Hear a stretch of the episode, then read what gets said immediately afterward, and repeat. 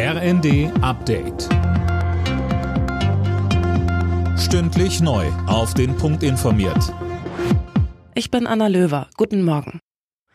Die US-Armee bildet jetzt in Deutschland ukrainische Soldaten aus. Das hat das Pentagon mitgeteilt. Bei dem Training geht es unter anderem um die Bedienung von Haubitzen und Radarsystemen. Die liefert die USA der Ukraine in großen Mengen. Die Soldaten werden von Nationalgardisten trainiert, die vor der russischen Invasion in der Ukraine stationiert waren. Laut Pentagon unterstützt und organisiert die deutsche Bundesregierung das Training.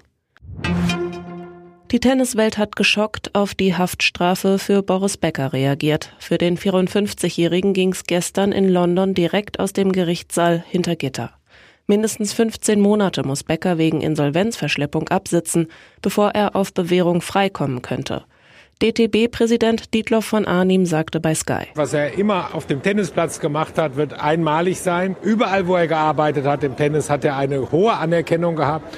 Die Leute waren begeistert von seinen Tätigkeiten, auch nach seiner Karriere.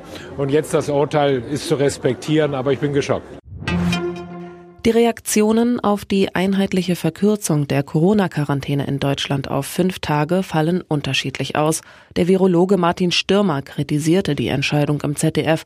Kassenärztechef Gassen befürwortet die Maßnahmen. Er setzt auf Eigenverantwortung. Der Chef der EU-Grenzschutzagentur Frontex, Legerie, ist zurückgetreten. Er stand zuvor wegen der Affäre um illegale Pushbacks der griechischen Küstenwache in der Ägäis in der Kritik. Dabei wurden Geflüchtete auf dem Meer ausgesetzt. Im Rennen um die Europacup-Plätze hat Union Berlin einen Rückschlag hinnehmen müssen. Der Hauptstadtklub kam im Bundesliga-Heimspiel gegen Absteiger Kräuter Fürth nicht über ein 1 zu 1 Unentschieden hinaus.